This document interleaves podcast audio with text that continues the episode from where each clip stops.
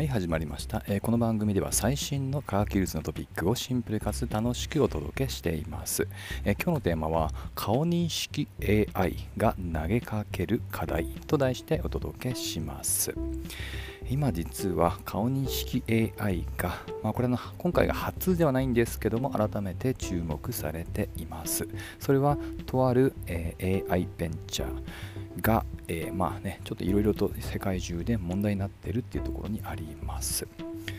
おそらく顔認識 AI で検索すると結構ね、このニュースに今溢れてますが、そのベンチャーというのは、これはアメリカのクリアビュー AI というベンチャーが、この顔認識をめぐって、え、いろんな、ね、団体から結構今、まあ、場合によってはその罰金というね、罰則等々も、え求められているというような騒動を起こしています。でこの顔あの顔認識の、まあ、技術についてはね、もちろん何から何まで悪いってわけじゃありません。あくまでその運用に問題があるってところなんですね。でまず、おそらくこのベンチャーは、えー、まあ、本当知る人ぞ知るだと思います。2017年に創業をして、基本的にはアメリカのニューヨークに拠点を置いています。で、えー、比較的、え、今までは、まあ、いわゆるステルスといいますかね、秘密な、まああのえ企業としてあまり、えメディアには出なかったと思います。でそんな、え企業が、まあ、大きく、ね、世に知られることになったのが、えニューヨーク・タイムズの2020年の、えー報道になります。はいでこれは今でもこの記事見れますので、おそらく、えー、ニューヨーク・タイムズ、まあ、クリアビュー AI で検索すると見つかると思います。あの結構ですね、トップページが、まあ、あのちょっと、えー、まあ、動画っぽいような、ね、デザインになっているんですね。いろんな人の顔が、ま立ち代わり出ては消えていくっていうようなね、まあ、のちょっとマトリックスっぽいような表現にしています。まちょっと若干煽り気味には見えますけども、えー、何が問題かというと、まその記事にも書いてるんですけど、この企業は、ええいわゆる Facebook のような SNS からデータを自動的にマシンが収集をして、まあ、学習をさせる、えそれによってグローバル全体で顔認識のためのデータベースを構築しそれを販売をしているっていうビジネスモデルなんですね。であのこの2020年のニューヨーク・タイムズの記事の中では、えその数実に30億枚でで今あの話している時点で公開されている情報によるとすでに200億万枚も、えー、まあ、突破し、まあ、200億ですねも突破したというね、まあ、飛躍的にその、ま学習する、まあ、あの数っていうのは増えていると。まもうちょっとね、そのイメージだけでシンプルに言うと、まあ、ちょっとあまり Google さんには申し訳ないですけど、まあ、Google 検索のね、顔画像版みたいなね、そういったイメージだと思っていただければと思います。で実は、まあ、ステルスと言いましたけども実はあの結構ピンポイントに、えー、まあ、相手クライアントを絞っていていわゆるあの法制度として執行できると、まあ、そういったあの犯罪捜査向けにある程度絞ってました。いわゆる警察であったりアメリカであったら例えば FBI とかねそういったところにも一時期このデータベースを販売してましたが今では解除されています、まあ、なぜかというとやはり、えー、まその運用のあり方の問題というのは問われていると、ま要は勝手に、ね、データを取ってあの特定化していくっていうこと自体がちょっとあの地域もしくはま倫理的なっていう観点で非難を浴びているっていうところですね。でもともと今の一番と言っていいほど話題になっているのがやっぱりイギリスですね英国が実はその自国のその法規制と絡めると明らかにこれはもう問題である、まあ、つまり違法であるということで、えー、まあ、当初はね確か2 30億ぐらいの、えー、罰金を課したんですけど、まあ、今はね12億円ですね日本円にして。これを今、えー、まあ、訴訟として、まあえー、この企業との批判をしています。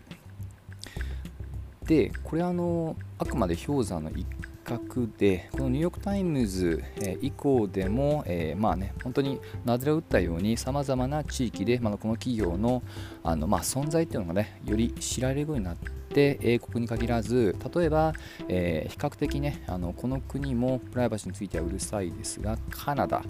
自身がプライバシー法に違反しているっていうような判決も下されてますし、まあ、その他にも、ま、EU 系の企業スウェーデンとかフランスとかあとは、まあ、あのアジア圏でいうとオーストラリアですとかね、まあ、こういった国々もしくは組織っていうものが、まあ、この企業の持っているデータの運用の仕方に異を唱えて、ま、組織によっては削除要求ないしはイギリスのように、えー、ま罰金っていうものを要求すると。はい、というような今騒動になっています。でこれでねもうまネガティブな話っていうのは多いんですけども実はですねちょっと厄介なことに2022年の3月に今度は逆に、えー、ウクライナ政府がこのデータベースっていうものをですね、まああのまあ、契約をしたつまり利用開始したということも実はこれはもうあの政府筋も認めています、まあ、この用途はあくまでえー、戦死したロシア兵士ってものをねあの顔認識で特定をして、まあ、故郷の例えば家族たちに教えてあげたいっていうね、まあ、こういうのが一応公式な発表になっています、まあ、できればねその用途だけに絞ってほしいなと思う一方でなかなかそれ自身が正しくそのように使われているかっていうことを見極めるのって結構難しいと思います。少なくともサービス提供者側が、えー、提供者先のユーザーがどのように使っているかっていうところまでを、まあ、責任を持って監視しているのはちょっと考えにくいのであの、まあ、本当にねあのウクライナ今大変な時期ですし個人的にもあの応援しています、まあ、ですのでなおさら、ね、そういったねちょっと使い方に関してはねあのセンシティブだと思いますので、えー、正しく使われてほしいなと思っています。ま今ね、ちょっと本当にあの地域によっては有事の段階ですので、それに対する是非っていうのは置いておいても、え今後、この顔認識 AI というのは今、本当性能が優れています。えそれをその悪用されないように、まあ、今回の出来事をいいきっかけにはしてほしいなと思っています。でこれは今回初ではなく以前から降っては湧きっていうことがありました、えー、例えばそうだな Google がね結構話題になりましたかね Google フォトでえー、自動認識の技術。で、まあ、人を、まあ、動物として認識してしまったとかね。あとあの Facebook もね過去ね近しいようなことってなって物議を醸したこともあります。実はこの2社については実はもう方針としては顔認識技術っていうのを使用っていうのをやめていくってことをもう声明として発表しています。でもう少し言うと、あの企業だけではなく、やはり欧州でこういった規制の新しい動きっていうのが実は以前から起こっています。で欧州でプライバシー問題と聞くとおそらく、まあ、知ってる人は GDPR っていうねあの単語が連想されると思います。これは単に EU の、えー、居住、えー、圏内だけではなく、えー、そことの、え居住してる人がそこの外とやり取りするときにも対象となりますので文字通り一言ではありません。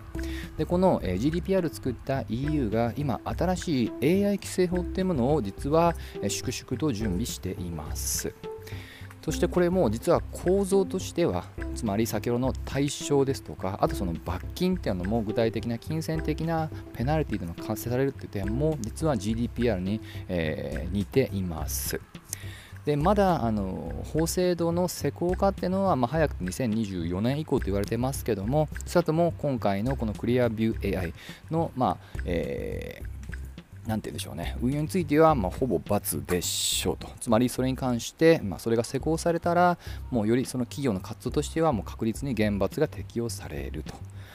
でこれはあの GDPR が、まあ、日本でもねちょうど今年から改正個人情報保護法が適用されましたけどもあの決してこれはもう本当に多山西ではありません GDPR と同じような形でこの AI 規制法が他の地域日本を含めたグローバルに、えーまあ、少なからずの影響を与える可能性というのは高いのかなと思いますので、まあ、今回の事件というのがねあの結構いろんなところで余波を呼んでおりますけども、まあ、ただねやはり人権っていうところからね鑑みるにやはり最低限運用の、まあ、お作法といいますかねその悪用されないもしくは悪用された時のやはり処置っていうところは、えー、まあ、この機会にね、まあ、改善進めばいいなと個人的には思っています。